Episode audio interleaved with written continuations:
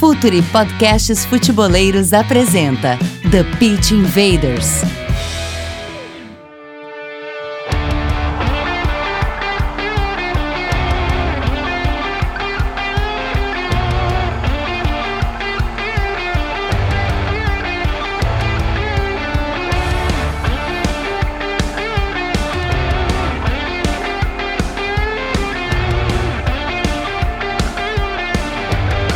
Olá, futeboleiros! Olá, futeboleiras! Futuri Podcasts Futeboleiros apresenta The Pitch Invaders, episódio 111. 111, uma história já passou por aqui.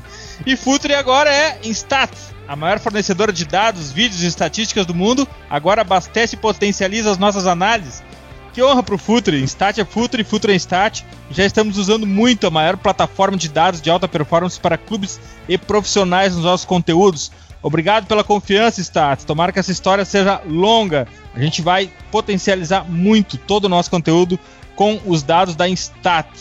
Também com a nossa parceira de sempre, editora Grande Área. Sejam bem-vindos ao Clube da Grande Área, cupom de desconto vitalício, conteúdos exclusivos por e-mail, novidades em primeira mão, sorteios de livros e muitas vantagens para quem se cadastra no editoragrandearea.com.br. Estamos no ar em mais uma invasão futeboleira pelo SoundCloud, iTunes, Deezer, Spotify e pelo www.futuri.com.br. Cadastre-se no curso online de análise tática Pergunte ao Jogo do Futuri Lab com Eduardo Secone. Primeira aula é grátis. Faça carreira em clubes como analista tático ou potencialize seu canal de geração de conteúdo sobre futebol. Curso Pergunte ao Jogo, acesse o www.cursos.futuri.com.br e atenção, em breve mais cursos, já estamos produzindo mais cursos e agora com a parceria da Instat. Fiquem atentos. Hora da conexão com nossos invaders. Dali Myron, como anda? Cara do Calcio Pizza, atrapalhado lá no Stat e no Football Manager? no Futebol Manager não, não tão atrapalhado assim, porque a gente já domina um pouco a matéria, né? São quase 10 anos de jogo. Mas no Stat dá, no Stat eu apanhei um pouquinho, mas aquele vídeo do Rubens Neves que saiu no, no na segunda ou terça-feira ficou, ficou bom. Ali eu consegui ali eu consegui bem, acho, pelo menos. É, é, impressionante a quantidade de dados e de possibilidades que o Stat entrega, né, Myron? Não, ali tem tudo. Ali eu, ali eu me apavorei porque eu coloquei lançamentos e me mostrou um campo. E o campo e embaixo aparecia, tá, mas da onde é que tu quer os lançamentos? Aí eu escolhi as áreas ali que saíam lançamentos melhores do Rubens. É. Mas é, é, é muito bom, assim, a gente fica. A gente fica bastante feliz de ter essa parceria e de usar o negócio, né? É um brinquedo novo, é, a gente fica igual criança quando acontece essas coisas. É demais mesmo, e as possibilidades são infinitas. A gente começa uh, no princípio da relação com a plataforma, acaba se atrapalhando um pouco, como essa. Como é, não é comum uma plataforma te perguntar da onde tu quer os lançamentos, né? Então a gente tem que escolher da onde quer os lançamentos e tudo absolutamente específico e isso atrapalha um pouco no começo, mas depois só facilita e isso vai potencializar muito. Vamos em diante. Bolívar, como anda, Boli? O cara dos podcasts. O, ca... o Bolívar é o cara que tá absolutamente na grande fase da vida dele. Semifinais de Libertadores, né, Boli?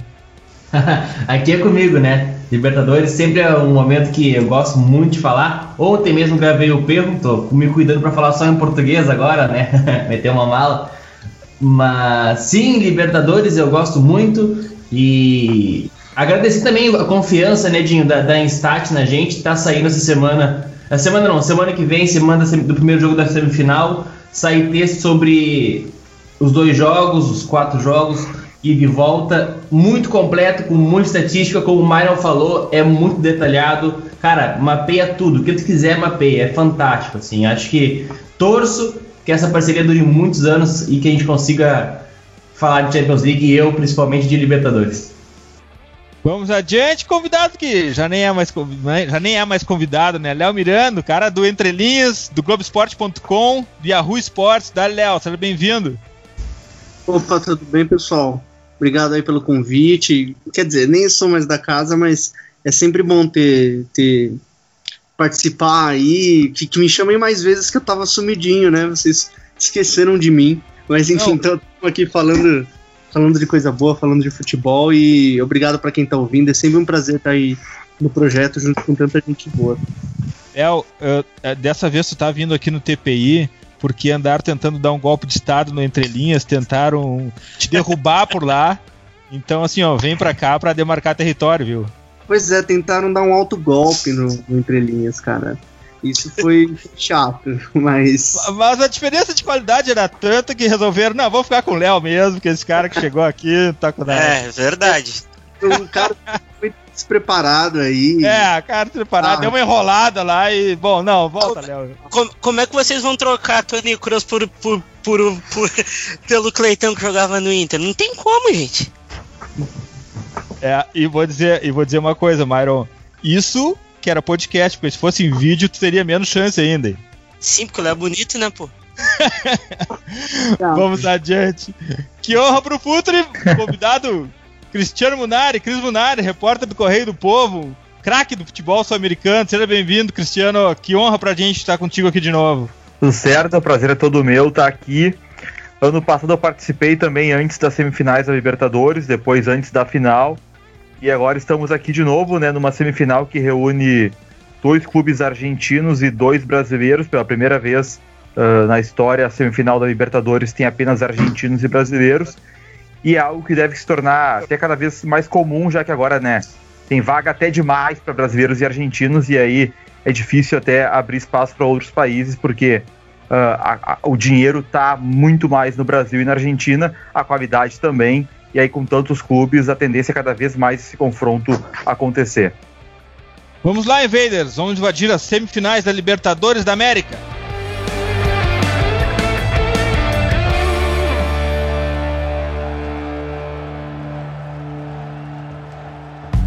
Está no ar o The Pitch Invaders, podcast semanal do projeto Futuri. Cultura, análise e informação, com a profundidade que o futeboleiro merece.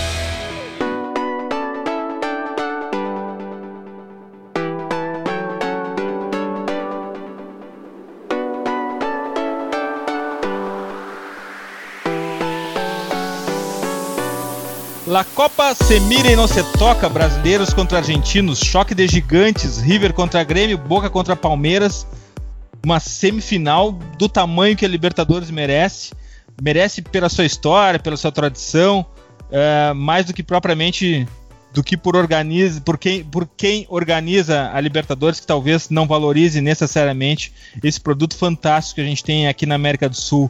Mas aqui no TPI a gente gosta muito de campo e bola. Vamos direto para Campo Bola na terça-feira, 23 de outubro, no Monumental de Núñez. River e Grêmio na quarta-feira, 24 de outubro, em La Bombonera, Boca e Palmeiras. Os primeiros jogos, os jogos de ida na Argentina, os jogos de volta, 30 de outubro, Grêmio e River na Arena do Grêmio e 31 de outubro, o Palmeiras na Arena Palmeiras também. a- o jogo de volta desses duelos simplesmente fantásticos. Vamos começar por River e Grêmio aqui. Vamos começar pelo River Plate. Cris, o que, que tu tem para nos dizer assim de, de River Plate pra gente? Como é que é o momento que chega o River Plate? Sempre quando a gente chega nesses jogos, principalmente no jogo final, a gente tem aquele time titular, o da foto, e no cantinho tem. o- e desse time titular tem alguém substituindo um cara que disputou todo o campeonato, e no cantinho tem uma fotinho do titular, assim. Nesse, nessa semifinal, tem algum titular que fica um pouco de fora? Como é que chega o River no momento para esse jogo contra o Grêmio? É, o River chega muito bem, né? O River vem de uma invencibilidade de 32 jogos. A última derrota do River foi em fevereiro ainda, uh, pro Vélez. É a maior invencibilidade da história do River, atingida na última vitória na Copa Argentina. E, e o River conseguiu né, aproveitar esse tempo de data FIFA. O River não, tem, não vai ter problemas físicos uh, jogo contra o, Grê- contra o Grêmio. Né? No momento da parada da data FIFA, o River tinha quatro jogadores no departamento médico dois deles do Palácios e o Enzo Pérez já voltaram, estão até relacionados para o jogo de amanhã contra o Colón pela Superliga Argentina. O Armani e o Pete Martinez ainda estão fazendo trabalho de fisioterapia, mas a tendência pelo que, pelos jornalistas que cobrem o River é de que eles estejam à disposição do Gajardo para o jogo contra o Grêmio na terça-feira. Então é o elenco completo né, para o Gajardo escolher a melhor estratégia para enfrentar o Grêmio. E aí sim, acho que vai ser o grande é o grande teste, não, o grande teste não, né? O Grêmio já é campeão da América ano passado, mas vai ser o grande confronto desse Grêmio do Renato. Acho que mesmo nos títulos da Copa do Brasil de 2016 e Libertadores do ano passado, o Grêmio não teve um confronto tão grande, né? nem na Recopa contra o Independente. Acho que esse River do Gajardo vai oferecer é o, o maior adversário em termos sul-americano que o Grêmio vai enfrentar. Claro, no Mundial, ano passado o Grêmio pegou o Real Madrid, mas em termos de América do Sul, é sim o time mais forte, uh, o grande desafio que o Grêmio vai ter diante de um time que, para mim, é o melhor time da América do Sul no momento, o River, e o do Gajardo, que é o melhor treinador do continente. Myron, por outro lado também, o River tem um adversário duríssimo pela frente, né? Tem. O, o, o Grêmio, a gente costuma dizer que o Grêmio não sente grandes noites da América, né? Porque tem um elenco muito forte. Tu tem o Kahneman em grande fase, acho que é a melhor fase da carreira do Kahneman. Nunca, nunca vi ele tão dominante assim. Tem o Luan, que a gente não sabe se joga, se é dúvida, né? Mas é um jogador fantástico nesse de Libertadores. Tu tem o, tu tem o Everton voando, tu tem o Jael que vem, vem numa toada boa, assim. Eu acho também que é o grande teste do, é o grande teste do Renato uh, em termos de Libertadores. O Renato não precisa se provar, não precisa se provar, o Grêmio não precisa se provar. Porque é o atual campeão, é quem tem a faixa no, quem tem a faixa atravessada no pescoço ali. Mas vai pegar um River Plate que é o time que mais se adapta ao adversário na América. Eu acho que é o time, é era o time que eu menos gostaria de pegar se eu fosse treinador, né? Porque o River Plate, em termos táticos, em termos técnicos e até em termos mentais, porque é um time muito forte que não, não se abala com muita coisa, eu acho o time mais completo da América. Eu vou, eu vou junto com eu vou junto com o Munari nessa. Vai ser um grande confronto. Eu acho que o Grêmio o Grêmio tem grande chance de passar, mas o primeiro jogo ele vai te dizer tudo, porque é, é, lá, na, lá no Monumental é lá, lá torce o rabo, lá é complicadíssimo. Olha, como é que o River vai montar a estratégia desse jogo? É hora de sufocar o Grêmio, de ir para cima? Como é que o, que, o, que o River vai sair de trás nesse jogo, construindo o jogo? É ligação direta, é por baixo? Como é que esse, como é que esse River joga, Boli? Cara, é muito difícil falar sobre como esse River joga porque o Gajardo se destaca por ser camaleônico, né? Ele consegue se moldar de acordo com o adversário, pode ter a posse da bola, pode jogar apenas com contra-ataques. O problema é que ele tem um desafio muito grande, que tem que pelo menos trazer uma vitória para Porto Alegre, né? Levar a vitória para Porto Alegre no caso dele. Porque o Grêmio é um grande mandante, o Grêmio dificilmente perde dentro de casa, tem uma zaga muito forte. Então acho que é uma obrigação do, do Gajardo pelo menos vencer de 1 a 0 um gol de diferença uh, no Monumental de Nunes. Eu acredito que a, o grande esquema do Gajardo será a marcação do, do Ezequiel Palacios no meio, na geração de jogo do Grêmio, que é o Michael. O Michael tem muito problema quando é pressionado, porque ele é um cara que tem dificuldade de uh, sair da pressão da marcação. A gente já viu equipes se retrancando contra o Grêmio e levaram gols, mas equipes que pressionam o meio de campo do gremista, que pressionam o Cícero, pressionam o Michael, geralmente se dão melhor esse encaixe com muita velocidade, muita intensidade, por resultado que a gente conhece de ver o Grêmio todo domingo, né? Funciona melhor do que apenas retrancar. E também é muito difícil o, o Gajardo apenas retrancar, ainda mais no, no Monumental de Nunes. E o contra-ataque do, do River Plate com certeza é muito bom e vai, acredito que vai aparecer muito mais na arena e tem muitas peças para isso, né? Podemos falar das peças mais adiante, mas tem Escoco, tem Borré, tem o próprio Quinteiro, que é um cara que gera muito jogo, geralmente entra no segundo, no segundo tempo, porque também não tem um físico muito bom para aguentar os 90 minutos. E o Gajardo, como é um cara que gosta muito de intensidade na marcação, nos encaixes, ele meio que despreza o Quinteiro nessa fase defensiva. Ele só utiliza quando precisa de um resultado, precisa sufocar o adversário. Léo, como é, que, como é que consegue tirar o Grêmio da zona de conforto aqui no ambiente doméstico, no ambiente do Brasil? É difícil a gente ver o Grêmio fora da zona de conforto, né? Sempre dominante, sempre dono do jogo. E como é que vai acontecer isso em nível de Libertadores da América, já que encontra um timaço pela frente, um time de, de altura, de hierarquia? Como que o River vai tentar, ou tentar não, mas como que o River pode tirar o Grêmio da zona de conforto? Pois é, o, o, o Grêmio é um time muito sólido, muito é, dono de de, digamos. É, uh, mas talvez existe um ponto fraco aí que a gente pode tentar explorar no, no, no Grêmio, que é a, a ideia dos encaixes. Uh, porque o Grêmio joga com esses encaixes mais longos e eles são encaixes cada vez que, que estão mais longos. Uh, então, se você de repente uh, a ideia de um pivô tirando o Kahneman, tirando o Jeromel, o Jeromel muitas vezes é o, é o, zagueiro que sai mais. Mas a ideia de um pivô tirando o Jeromel do, do lugar, tirando uh, a, tira, tirando ele, abrindo esse espaço na frente da área e de repente uma entrada em velocidade que e, e velocidade não é um, uma virtude do Kahneman, é, pode ser algo uh, que de repente pode aí abrir os espaços, pode uh, fazer com que o River Plate consiga uh, mexer com o Grêmio. O Palmeiras venceu o Grêmio no, no último jogo, é, foi o último jogo, muito por conta disso. Uh, deixou o Grêmio vir mais e explorou. O Bressan fez uma, enfim, uma cagada, digamos assim, mas foi, foi uma cagada. É, mas teve essa, essa ideia de tirar os zagueiros do lugar e abrir esses espaços na frente da área, que é uma coisa bem difícil de fazer. Uh, mas o, o, River aí, o Galardo, com certeza vai, vai uh, tentar uh, fazer isso. Cris, o River tenha como uma configuração de ataque que possa, pelo menos, prender os centrais dentro do Grêmio, dentro da área, liberar a área, a zona da frente da área, o funil, para explorar aquele espaço ali, ou, ou como disse o Léo, puxar os centrais do Grêmio numa perseguição que gere esse espaço. Tem essa configuração de ataque para isso, Cris? É, aí acho que entra. Uh, vamos ver como é que o Gajardo vai montar esse time, né? Porque contra o Independiente na semifinal, no jogo da volta, ele não tinha o Pete Martinez e aí ele escalou Escoco, Prato e Borré juntos. Ele vai tirar um dos três para a volta uh, do Martinez, e aí acredito que seja entre Prato e Escoco essa disputa, porque o Borré tem sido um jogador de confiança dele. Mas o Prato é justamente o jogador que faz muito isso, né? O centroavante que consegue sair dos zagueiros e armar uh, por trás dos volantes. E o Grêmio esse ano ele tem um problema, desde a saída do Arthur até depois do Jailson, que é falta físico para os volantes, né? Tanto o Maicon quanto o Cícero, eles têm muita qualidade técnica, então, quando o adversário ah, entrega um pouco a bola para o Grêmio, eles conseguem se impor pela qualidade técnica, mas quando o Grêmio tem que disputar essa posse de bola, eles sofrem. Né? A gente viu um jogo contra o, contra o Estudiantes, que tem muito menos qualidade que, que o River na, nas oitavas de final.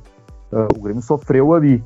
Depois, contra o Atlético Tucumã, o Renato já mudou um pouco o esquema, colocou o Renato, o, colocou o Ramiro por dentro, e o Grêmio montou um tripé ali no meio de campo, e aí deu uma sustentação melhor. E agora contra o River, eu acho que o grande questão é como o Grêmio vai montar esse, esse, esse meio de campo, né? Porque tem as dúvidas aí de Luan, Everton, uh, pelo que a gente tem de informação aqui, eles devem chegar em condições, não 100%, e aí tem que ver como é que o Renato vai, vai escolher colocar um no sacrifício ou não, ou colocar de repente dois um pouco fora de forma. O Ramiro também está voltando de um tempo parado, mas eu acho que eu acho muito arriscado o Grêmio entrar no Monumental de Nunes só com Maicon e, e Cícero. Aí sim vai ter muito espaço para o River fazer esse trabalho, com o Prato saindo, com o Borré aparecendo ali, com o Pete Martins, o, o Nath Fernandes também aparecendo por ali.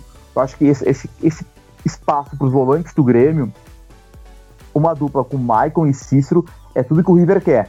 Para pressionar quando o River não tiver a bola e tentar roubar já no, no seu campo de ataque, mas também quando, quando atacar o Grêmio, não vai ter muita combatividade ali, né? Não tem uh, Maicon e, e, Cícero não são volantes para desarmar tanto um time forte como o River, um time de tanta qualidade, tanta movimentação que o River tem aí no setor ofensivo. Acho que o Renato vai ter que repensar esse meio com a entrada do Ramiro. Se o Ramiro não tiver 100%, daqui a pouco vai ter que ir para um outro jogador. Não sei se o Tassiano, talvez até o Caio, que é garoto, mas tem essa vitalidade. Mas esse setor que o Grêmio tem com Cícero e Maicon é onde eu acho que o River pode ganhar o jogo se o Renato não conseguir corrigir isso com outro jogador por ali. Myron, esse ponto que o Chris levantou é super importante. Até me lembrei de um termo que eu, que eu aprendi lendo livros sobre NFL, sobre, sobre o futebol americano. Aqui eu estou procurando futebol em livros de futebol americano agora. Fisicalidade. É, a fisicalidade do meio-campo do Palmeiras colocou o Grêmio em muita dificuldade no jogo pelo Campeonato Brasileiro. O Palmeiras hoje usa um meio-campo uh, muito potente fisicamente e o Grêmio sofreu muito com isso. Esse é um ponto chave levantado pelo Cris, né, Mário? Sim, tu, o, o, Grêmio é. O, o, Grêmio é um time. O Grêmio é um time muito técnico. Quando, ainda mais quando tinha Maicon e Arthur. É, ali eles se adonavam do jogo. Agora tu tem o Cícero, que é um cara mais infiltrador do que o Arthur. Ó, o Arthur é. A gente já tá vendo algumas coisas dele na Europa. E o do Maicon a gente nem se fala. Mas o Maicon uh, perdeu fisicalidade. Tu tem o Michel, que era o cara que segurava a onda quando precisava acabou de voltar, tu perdeu o Jailson, tu tem o Caio que é muito seguro em campo. E isso em noite de Libertadores a gente sabe que pesa muito. Tu tem que ter. Tu tem que ter perna para jogar, né? É, o jogo se resolve também na pernada, como a gente costuma dizer por aqui. Mas eu acho, eu acho que é um jogo que o Grêmio, uh, se se adonar, o River Plate pressiona muito bem a bola, muito bem a bola. Isso deu para ver contra o contra o Independiente. Eu acho que é um jogo perigoso pro Grêmio, nessa, né, ainda mais nessa saída de bola, que é, que é onde o Grêmio, onde o Grêmio cansa o adversário tocando a bola de lá para cá, né? É, é, um é um jogo muito difícil pro Grêmio. O Grêmio, o Grêmio para voltar vivo, o Grêmio precisa voltar vivo de, de, dessa partida, assim, porque é, é embaçado, é bem complicado. Bori, onde é que tá o ponto fraco do River? Onde é que o Grêmio pode explorar? Onde é que ele pode machucar o River Plate? Olha, é, é difícil, né? Porque nos últimos 32 partidas que o River não, não, não perde. Já faz muito tempo, então a gente quase não lembra dos pontos fracos do River. Mas, claro, não é invencível, tem sim. Eu acho que a zaga, jogando muito longe do gol, é, é um, uma chance do Grêmio conseguir, conseguir abrir o marcador. Porque o Maidana tem muita dificuldade, a gente viu no jogo contra o Independiente, onde o próprio Gigliotti, que não é um cara de muita velocidade, colocou ele para trás, assim, muito facilmente, até que saiu o gol do Romero. Acredito que é o, o gol do 1 a 1 né? Lá no Monumental de Nunes. E o Maidana passou muito mal ali. Ano passado o Maidana veio mal, tanto é que ficou até fora da convocação da, da seleção argentina. É um bom zagueiro, mas já não tem a mesma vitalidade, o mesmo ímpeto físico e veloz do que tinha, por exemplo, em 2015. Acredito que a zaga jogando longe do gol e como o River Plate vai ter que propor, talvez suba alguns metros a zaga e esse espaço apareça, o Grêmio possa cair por ali. Não sabemos ainda como vai ser a configuração do Renato, mas a, me agrada muito aquela ideia que ele usou contra o Tucumã, jogando o Everton de um lado e o Luan do, e o Alisson do outro, com o Luan trabalhando na entrelinha, fazendo um falso 9. O problema é que o Grêmio não tem muitas peças, né? O Grêmio talvez não tenha nem Everton e nem Luan. Mas caso eles joguem, seria muito legal essa configuração, cair do lado do, dos laterais, deixando os zagueiros do River Plate sem nenhuma referência, uh, infiltrando na área a todo momento, porque eles têm muita dificuldade de mobilidade e de velocidade. Acho que isso aí está a grande dificuldade e o ponto fraco, o elo fraco do River Plate. Boli, qual é a conexão que gera a fagulha do River Plate? Qual é a dupla que, quando se conecta, faz tudo explodir? Eu tava vendo isso, sabia, Eduardo, no Instats, e eu vi que uma grande troca de passes do River Plate é Prato e Borré. Eles fazem um contra-ataque muito rápido entre o Prato e Borré, um, dois toques, chegam na cara do gol. E o Prato é muito inteligente para ler espaço também, né? Muito, muito inteligente. E após a Copa, o, o, o Gajardo fez a mesma movimentação que o Roberto Martins fez contra o Brasil. Ele coloca a Borré num lado, o Prato do outro, e no contra-ataque eles até em, em momentos correm diagonal, entra dentro da área e também ao Palácio, que é um todo campista, né? Pega o mapa de calor do Palácio, é uma loucura. Então, às vezes, ele aparece filtrando dentro da área também, dá muito suporte ofensivo. E, Dinho, é um time tão coletivo que é difícil falar dessa fagulha, sabia? Falar em duas peças que geram tanto jogo. Mas pelo Stats, é, o que mais troca passes é, é o Borré e o Prato. Mas, bom, para não ficar em cima, do, em cima do muro, na minha opinião pessoal, assim, acredito que o Ponzo, o Ponzo está com o Gajardo desde 2014, já são quatro anos era Gajardo no River Plate e Ponzo sempre esteve com ela. Mudou atacante, mudou zagueiro, mudou goleiro, mas Ponzo sempre esteve ali. Ponzo é o Gajardo dentro de campo, é o cara que distribui as ações, é o cara que tem aquela pegada do 5 argentino. É, para mim é, é, é, a grande a grande sacada desse River Plate. Byron, cadê a conexão que gera a combustão do Grêmio? Cadê a eletricidade do Grêmio? Onde é que ela acontece? Você joga a bola no Jael, ele vai segurar alguém na ombrada, que é um cara muito inteligente, daí tu vê. Você escolhe, se, se tiver Luan e Everton, Luan vem pisando na área por dentro muito bem. Tu tem o, o, Everton que tá numa grande fase e o Everton tá muito confiante. É um cara que na diagonal tá imparável, imparável mesmo, um jogador muito talentoso. É um Grêmio mais direto, é um Grêmio mais. Uh, é um Grêmio mais punitivo, não é um Grêmio tão tão dono do jogo em noite de Libertadores, mas é um Grêmio que te pune muito com essa jogada do jogo direto, Jael segurando e dando mais a bola para alguém que vem de trás. Eu, eu tenho gostado muito do, do, ano do Jael, até com poucos gols, mas eu tenho, gost, eu tenho gostado dele. Vambora pra Boca e Palmeiras agora. Léo, conta pra gente como é que tá o Palmeiras Filipão. Como é que é esse Palmeiras do escolarismo? Como é que, que aconteceu com esse Palmeiras nos últimos, nos últimos meses que ele consegue uma eficiência impressionante no Campeonato Brasileiro na Libertadores. É, você, você falou aí, deu, deu o tom do que é o Palmeiras do Felipão, o terceiro Palmeiras do Felipão, a terceira passagem dele uh, pelo, pelo clube. É um, é um, um time eficiente.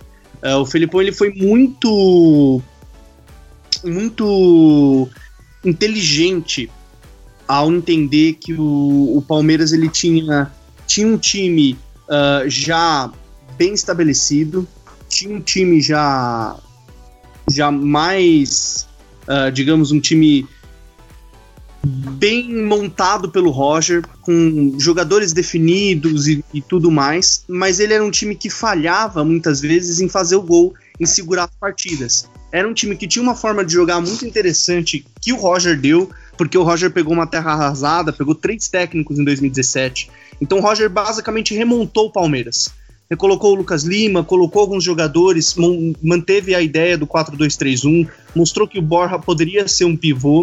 Uh, e o Felipão ele foi extremamente inteligente ao ter esse legado e ao mesmo tempo mudar isso. Por que mudar isso? Porque é, o, ele simplesmente simplificou os processos do Palmeiras.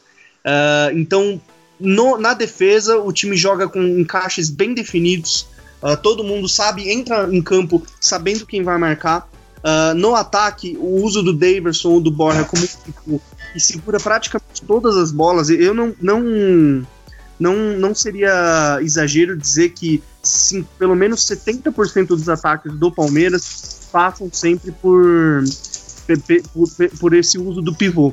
E, e, aí o Felipão, com isso, ele soube simplificar um pouquinho. Usou os nomes que o, o, o, Roger já tinha colocado, que já tinha provado que são nomes que aguentavam uma certa pressão, que davam um, um, um retorno, e ele basicamente uh, simplificou o jogo, deu uma simplificada para ser um jogo mais fácil de mais fácil dos jogadores entenderem, mais fácil de ser cobrado, mais fácil de ser colocado em campo. Então é, digamos que é um o, o, o grande uh, o grande mérito do Felipão foi simplificar isso, foi entender também que ele tinha um elenco, ele podia usar esse elenco para várias uh, dividir, né, usar o elenco do Palmeiras para uma competição, outros jogadores para outra. Então uh, ele soube ler muito bem o, o contexto que o Palmeiras estava naquele momento.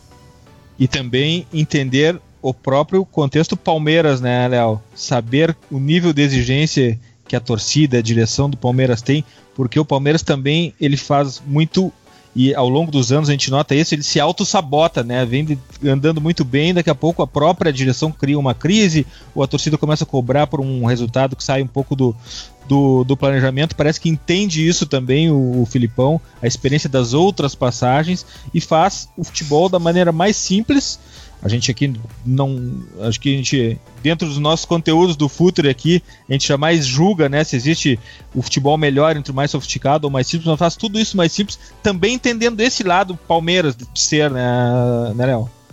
Sim, é. Eu diria que assim, sendo num português bem claro, o Palmeiras é um time feio de ver.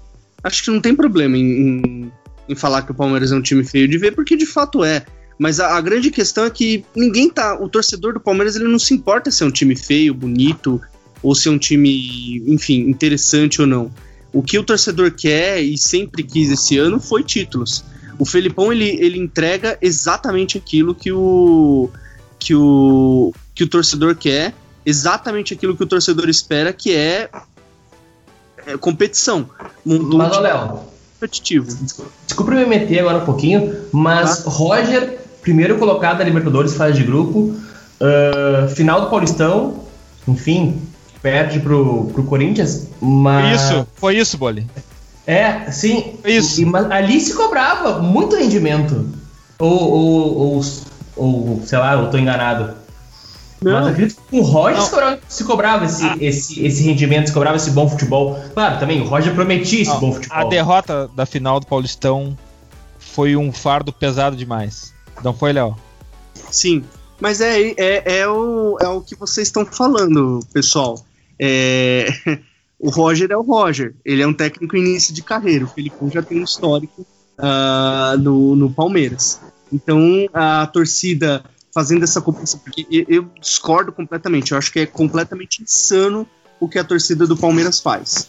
Mas a cobrança com o Roger era mil vezes melhor, maior do que a cobrança com o Felipão. O Felipão tem a licença para jogar feio. O Felipão pode jogar feio, porque é o Felipão. O Roger não pode jogar feio, porque o Roger. É, e isso é uma coisa, é uma pressão que a torcida faz de uma forma quase que inconsciente, quase que sem saber disso, mas faz. E isso prejudica o clube. O trabalho do Roger no Palmeiras foi bom. O trabalho do Roger não foi ruim.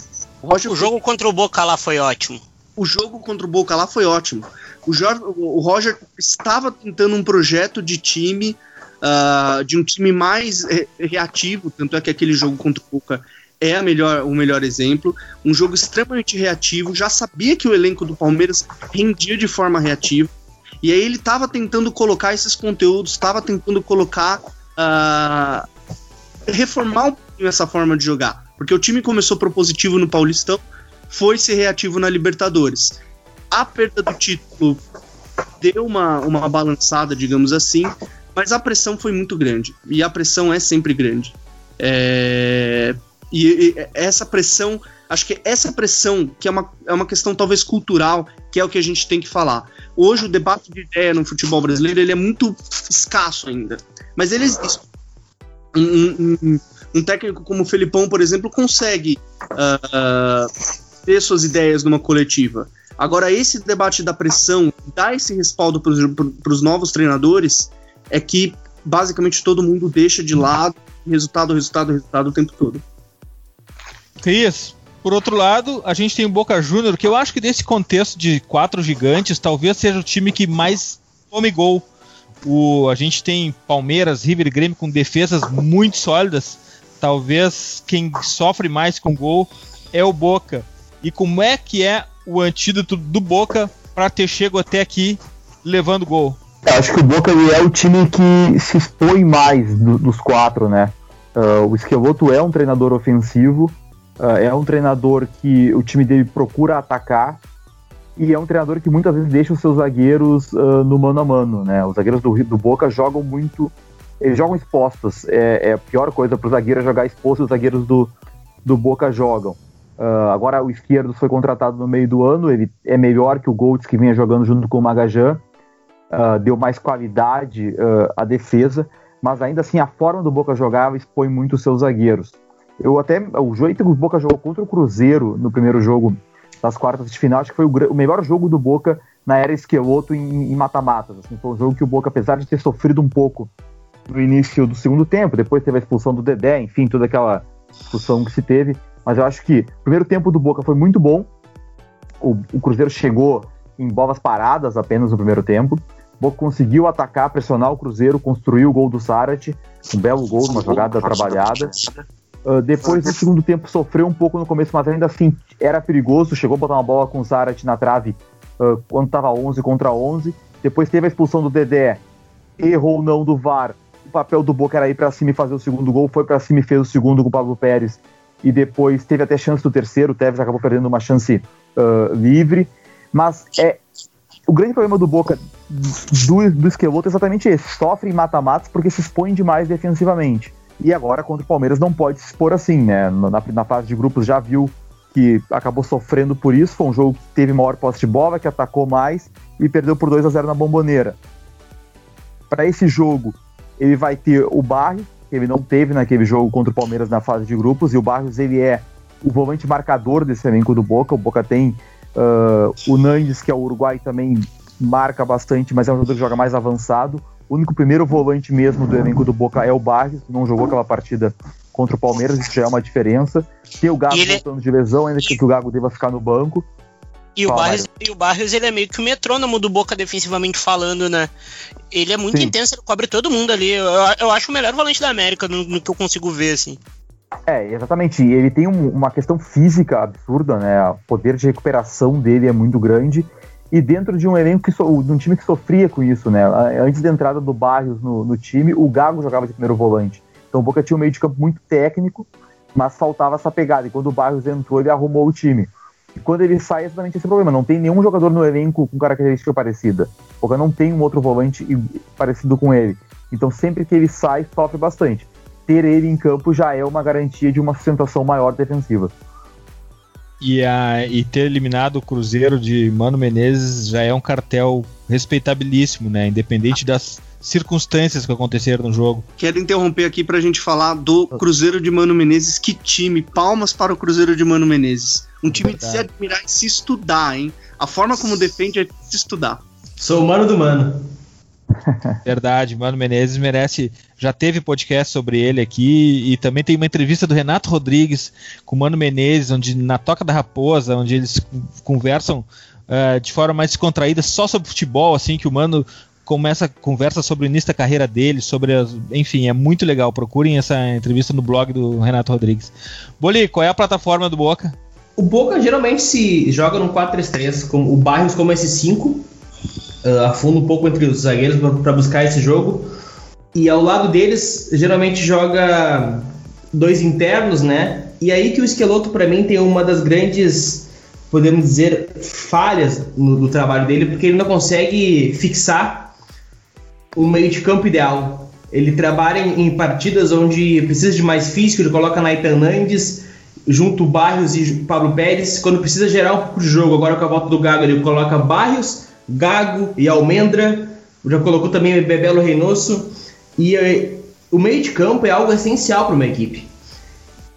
E acredito também por isso que o Barrios apareça tanto como um grande volante, como um grande jogador do Boca nessa temporada. Porque o Boca não consegue criar uma certa identidade, porque está sempre trocando o meio de campo. O Schelotto não consegue deixar três partidas seguidas no mesmo meio de campo. E daí fica muito. A transição fica se torna lenta, a transição defensiva, e tudo sobra para o Barrios. E claro, ele é um grande volante, acaba se destacando muito por isso. Quem sofre também são os zagueiros, que esse meio de campo perde a bola, o ataque perde a bola, não tem uma certa uma boa compactação, não tem uma boa volta defensiva, ninguém não recompõe muito bem em alguns momentos, e daí fica os zagueiros sozinhos, porque o lateral subiu, os zagueiros e o Baez sempre aparecendo na, no momento que o, na fase defensiva do, do Boca Juniors. Por isso também que há muita crítica nas, em cima da zaga do Boca, muita crítica aos laterais do Boca e essa grande exaltação do Barrios. Claro que é um grande jogador, mas acredito que apareça muito por, pela transição bastante falha e essa falta de convicção do meio de campo que o Esqueloto não tem. Mas bom, voltando ao 4-3-3, lá na frente joga geralmente com pontos que trocam de posição e o Boca tem pontos muito bons, viu? Ele tem o Pavão, tem o Sebastian Villa que jogava no Tolima, que é assim, ó, um colombiano muito bom. Se fala na própria Colômbia que pode ser até, até talvez maior que o quadrado. No outro lado já entrou o Mauro Sardi pelo lado, o Mauro Sardi também, também pode jogar por dentro num 4-2-3-1, mas não é tão usual assim. Outros jogadores que podem, que podem atuar por ali, lá na frente tem o Benedetto, tem o Ábila, o Ábila que vem muito bem, fazendo muito gol em bola parada. Hoje estava vendo em stats do Boca, a maioria dos gols do Boca surgem de bola parada e o Ábila é um dos grandes marcadores nesse quesito. Então, resumindo, esse, esse é o grande Boca e quis deixar bem claro essa parte do Baix da transição defensiva que pode de alguma maneira auxiliar o, o Palmeiras, que é um time que contra-ataca muito bem. Myron, o contra-ataque, como o Bolli falou, é a grande arma do Palmeiras. A transição ofensiva do, do Palmeiras é mortal. Só que para te ter a transição ofensiva, tu precisa atrair o Boca para o seu campo. E atrair o Boca na bomboneira sempre é muito difícil. É uma equação complicada de se estabelecer para esse jogo, né, Myron? É complicado, mas o Filipão ele tem armas bastante para fazer isso, né? Muito pela sustentação defensiva que ele dá. Com dois volantes muito fortes na frente da zaga. Eu acho que é o grande trunfo do Filipão uh, defensivamente, porque é um time muito sustentado. Tu pega e tu. Uh, os laterais na saída de bola do, do, do, do, Palmeiras eles não saem tanto. E os volantes também ficam. Aí ele simplifica o caso dando a bola lá pro. Pro, pro Daverson. E se o Daverson fizer a casquinha, ele tem um Dudu muito bom vindo mais por dentro. Ele tem o William que tá voando também, tem grande fase. E assim o time, assim o time ataca, porque eu, eu acho o Palmeiras. William é o jogador mais subestimado do futebol brasileiro. Sim, eu acho ele muito. É, eu acho ele um dos caras mais inteligentes pro jogo daqui. E, e, é um time, como o Léo mesmo tinha dito antes, assim, é um time que simplifica o processo, mas ao mesmo tempo ele é muito eficaz, assim. Ele não, o Palmeiras a gente não pode esperar grandes jogadas do Palmeiras. Ah, o Palmeiras vai jogar lá na bomboneira, vai segurar a bola por 10 minutos contra o, contra o, contra o Boca, vai ficar trocando 30 passes até finalizar no gol. Não, não vai. Mas vai fazer um jogo um jogo de um jogo de ah, muita luta assim, muita batalha. Eu acho que eu acho que é um jogo é tecnicamente inferior ao outro, mas é um jogo que te dá que tu, te dá muita competitividade assim. Eu acho que é o jogo mais competitivo dos dois, na verdade. Léo, como é que se faz gol no Palmeiras? Responde pra gente, ninguém tá conseguindo. é difícil mesmo. Mas uma forma de explorar, uh, de conseguir fazer gols no Palmeiras é a bola alta. O Palmeiras tomou um, um gol do Cerro Portenho, enfim, um gol meio cagadinho, digamos assim. Uh, mas o Cerro Portenho, no, no confronto aqui no, no Parque, o Colo-Colo também, menos o Colo-Colo. O Colo-Colo foi um adversário quase inexistente. Uh, eles pressionaram muito pelo alto. E o Palmeiras tem dois zagueiros, uh, teoricamente, no time titular, que é o o Antônio Carlos e o Gustavo Gomes, que eles são, não são zagueiros rápidos, eles não são zagueiros de grande, grande impulsão. O Antônio Carlos é um pouquinho mais, tá jogando pra caramba, muito. Uh, muito boa contratação do Palmeiras ano passado.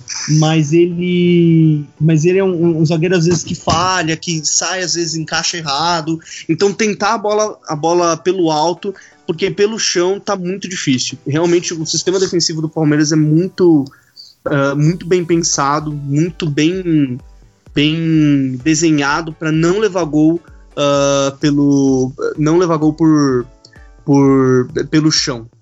Então uh, pode aí estar tá uma, uma, quem sabe uma arma para tentar vencer o Palmeiras. Léo, e o psicológico do Palmeiras? Porque eu vejo que o Palmeiras tem duas peças que reconhecidamente são um pouco fora da casinha, assim, que é o, o Felipe Melo e o Davidson, né? tu acha que o, o Esqueloto, o Esqueloto, que é o grande Esqueloto, não pode pensar nisso, ainda mais tendo um Pablo Pérez dentro de campo? Então, tá aí um. Tá aí um, um, um uma chave para entender esse Palmeiras. Psicológico. Até agora, o Palmeiras do Filipão não virou jogos. Até agora, o Palmeiras do Filipão só venceu em casa. Então foi para o Allianz Parque para segurar a vaga com uma grande uh, vantagem. É, entender esse Palmeiras é entender que existe também um, um, um, grande jogo psicológico de controlar o jogo, de fechar, de buscar os gols em momentos uh, bem propícios, digamos assim, momentos de queda do adversário. Então existe uma pressão muito grande no, uh, no, no começo do segundo tempo, no início do primeiro tempo. Uh, o esqueleto pode muito bem é, tentar conter um pouquinho isso, né? Tentar fazer o Palmeiras uh, sofrer um pouquinho mais psicologicamente falando, porque até agora é um time que não conseguiu só só só controlou as partidas. Tirar o controle da partida do, do Palmeiras pode ser uma boa uma boa uma boa arma para tentar tentar fazer o fazer o time, enfim, tentar atacar mais. E é um time que não ataca muito bem, é, faz um ataque direto o tempo todo. Uh, de repente, essa é uma arma. Eu acho que lidar com o mental do Palmeiras, jogar a responsabilidade de vencer pro Palmeiras, é, é, é, é um, algo que não foi testado ainda com o Felipão. Cris, qual é a conexão que faz a combustão do, do Boca? O que, que faz o Boca explodir? Qual é o jogador que dá o passe para qual jogador? que faz com que o jogo do, do Boca apareça e, e faça o time crescer? É, o, o Boca, o, o, grande jogador do Boca até no primeiro semestre no título argentino era o Pavon, né? Foi primeiro o Pavon, a jogada dele para o Benedetto. O Benedetto fez nove gols nas primeiras oito rodadas do argentino até ter a lesão. E depois se tornou o Pavon para o Ávila, que entrou muito bem como centroavante. Acho que essa jogada do tá tanto pela direita quanto pela esquerda, mas sempre caindo por um dos lados e buscando o centroavante é algo forte do Boca. E até o que o Léo falou ali sobre o problema de bola aérea que o Palmeiras tem, é algo que, que o Scott vai ter que explorar também, né? Ele tava, pelo que se tem das informações uh, dos jornalistas que cobrem o Boca, o Boca deve ter pro meio pra, do meio para frente Barrios, Pablo Pérez e Nantes, o trio de meio de campo, aí Pavon, Zarate e Ábila. O Adua com essa presença de área, esse jogador físico, jogador que pode, na bola aérea, decidir. E acho que vai ser muito importante isso. Então, essa jogada do Pavon com o centroavante, com o Adua, é um caminho para o Boca tentar buscar o gol e uma vantagem na bomboneira. Léo, qual é a conexão que toca fogo no Palmeiras? Qual é a conexão que faz a combustão do Palmeiras e o Palmeiras crescer? Bola no Dudu, bola no Dudu e mais bola no Dudu. É impressionante o que o Dudu tá jogando. É impressionante o que o Filipão tá fazendo com o Dudu. Uh, o Dudu é uma, é uma contratação que o, o palmeirense gosta muito porque foi um chapéu nos dois principais rivais. Foi a virada do clube, daquele clube que sempre estava em, em crise, que sempre lutava para não ser rebaixado e, e basicamente foi uh, o Dudu é o melhor jogador do Palmeiras atualmente é o, o jogador que tá, tá com ele tá com uma uma vontade, digamos assim, com, com uma maturidade muito grande e não é aquele Dudu incisivo que todo mundo acha que é o Dudu do Grêmio, aquele Dudu ponta. Não é. É o Dudu que é extremamente solidário, é um Dudu muito mais assistente, que consegue dar assistências correndo. Cruzamentos, assistências, e, e esse cruzamento que ele dá é com muita velocidade. Então, para esse jogo reativo, ele é um cara que está sendo muito fundamental. Ele se apresenta, ele infiltra, entra na área, faz de cabeça, ele não é alto e tem uma boa impulsão, às vezes, para fazer de cabeça. Então, ele tem essa inteligência de enxergar os espaços, mas tem a inteligência também de correndo, conseguir dar um tapa na bola que, que vira assistência. Então, o, o Boca precisa ter muito cuidado com o Dudu, que é aí o grande jogador do Palmeiras do ano. Ter um pivô dentro da área ajudou o Dudu?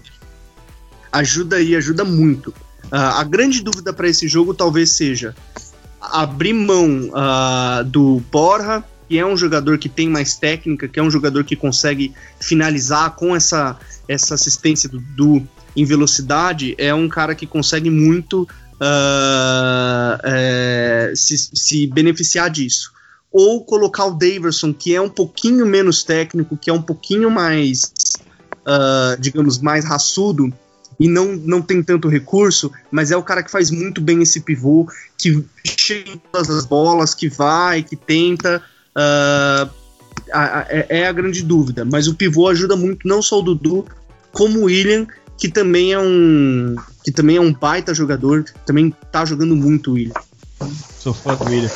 Invaders, esse é o nosso cartão de visitas para semifinais da Libertadores. O Perro Invasor já está no ar no feed do Futuri. Agora o TPI vem falando sobre as semifinais da Libertadores. Serão duas semanas de muita Libertadores aqui no Futuri, nos nossos podcasts, nas nossas lives, nos nossos unboxings, na nossa uh, drops. A gente vai falar muito sobre os quatro finalistas da Libertadores. Ferro Invasor e Pit Invader já no ar no feed. E agora a gente vai para as nossas dicas futeboleiras. The Pitch Invaders apresenta Dicas Futeboleiras.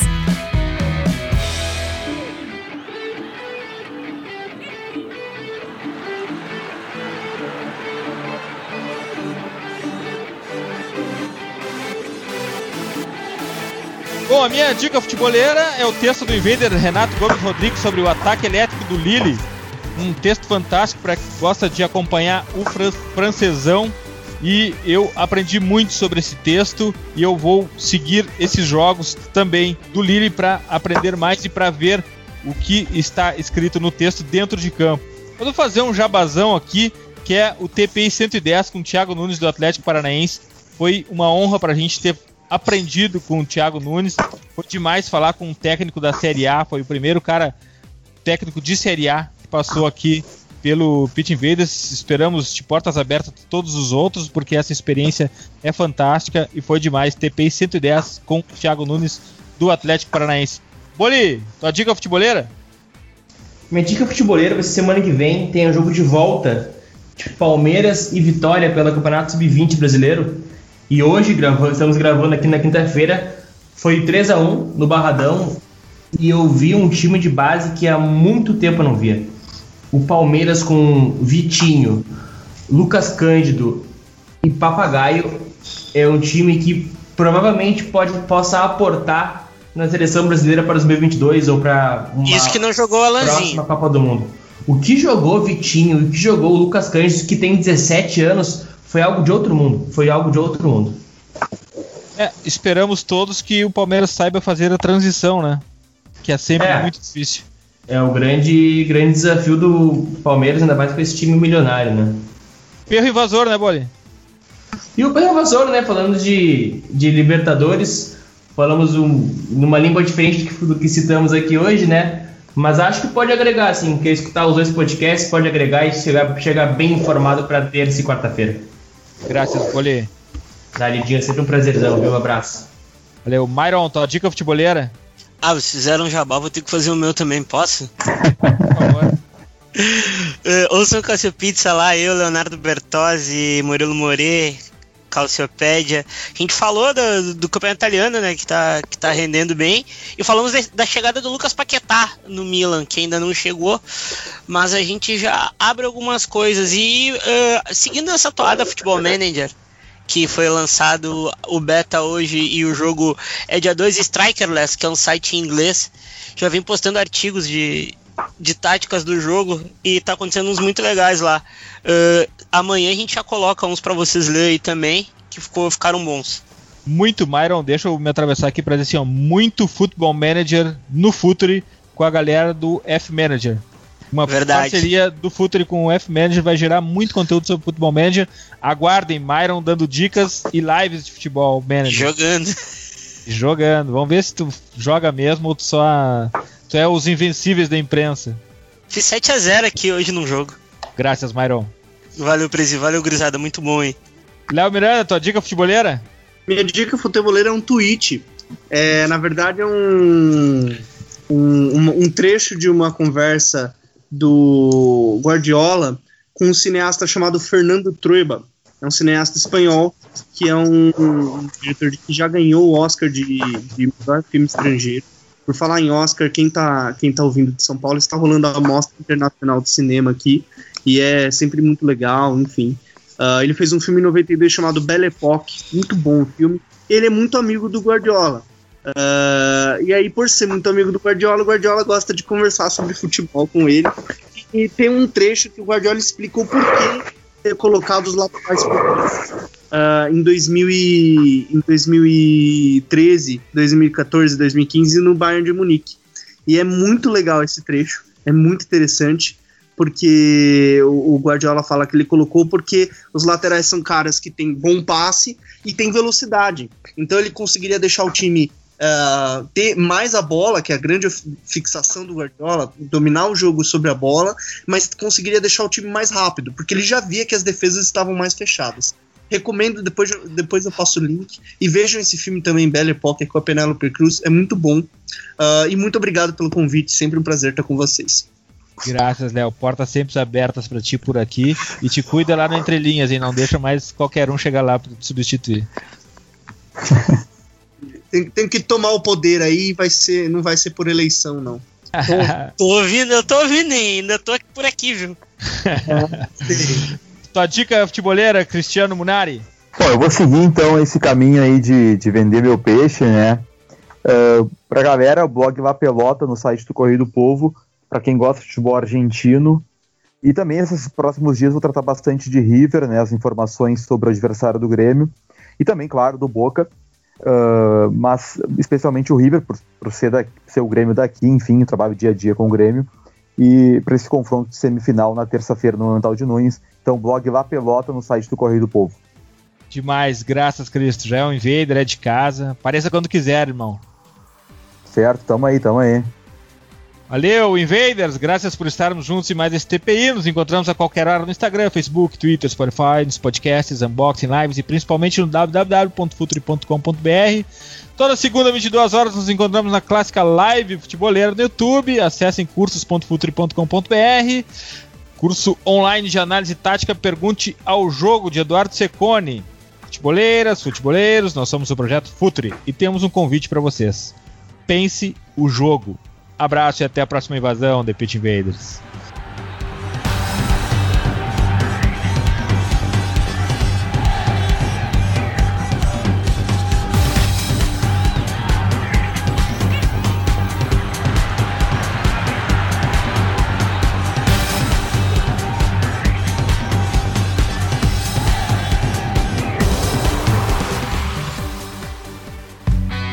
Projeto Futuri apresentou The Pitch Invaders. Acesse www.futuri.com.br. Pense o jogo.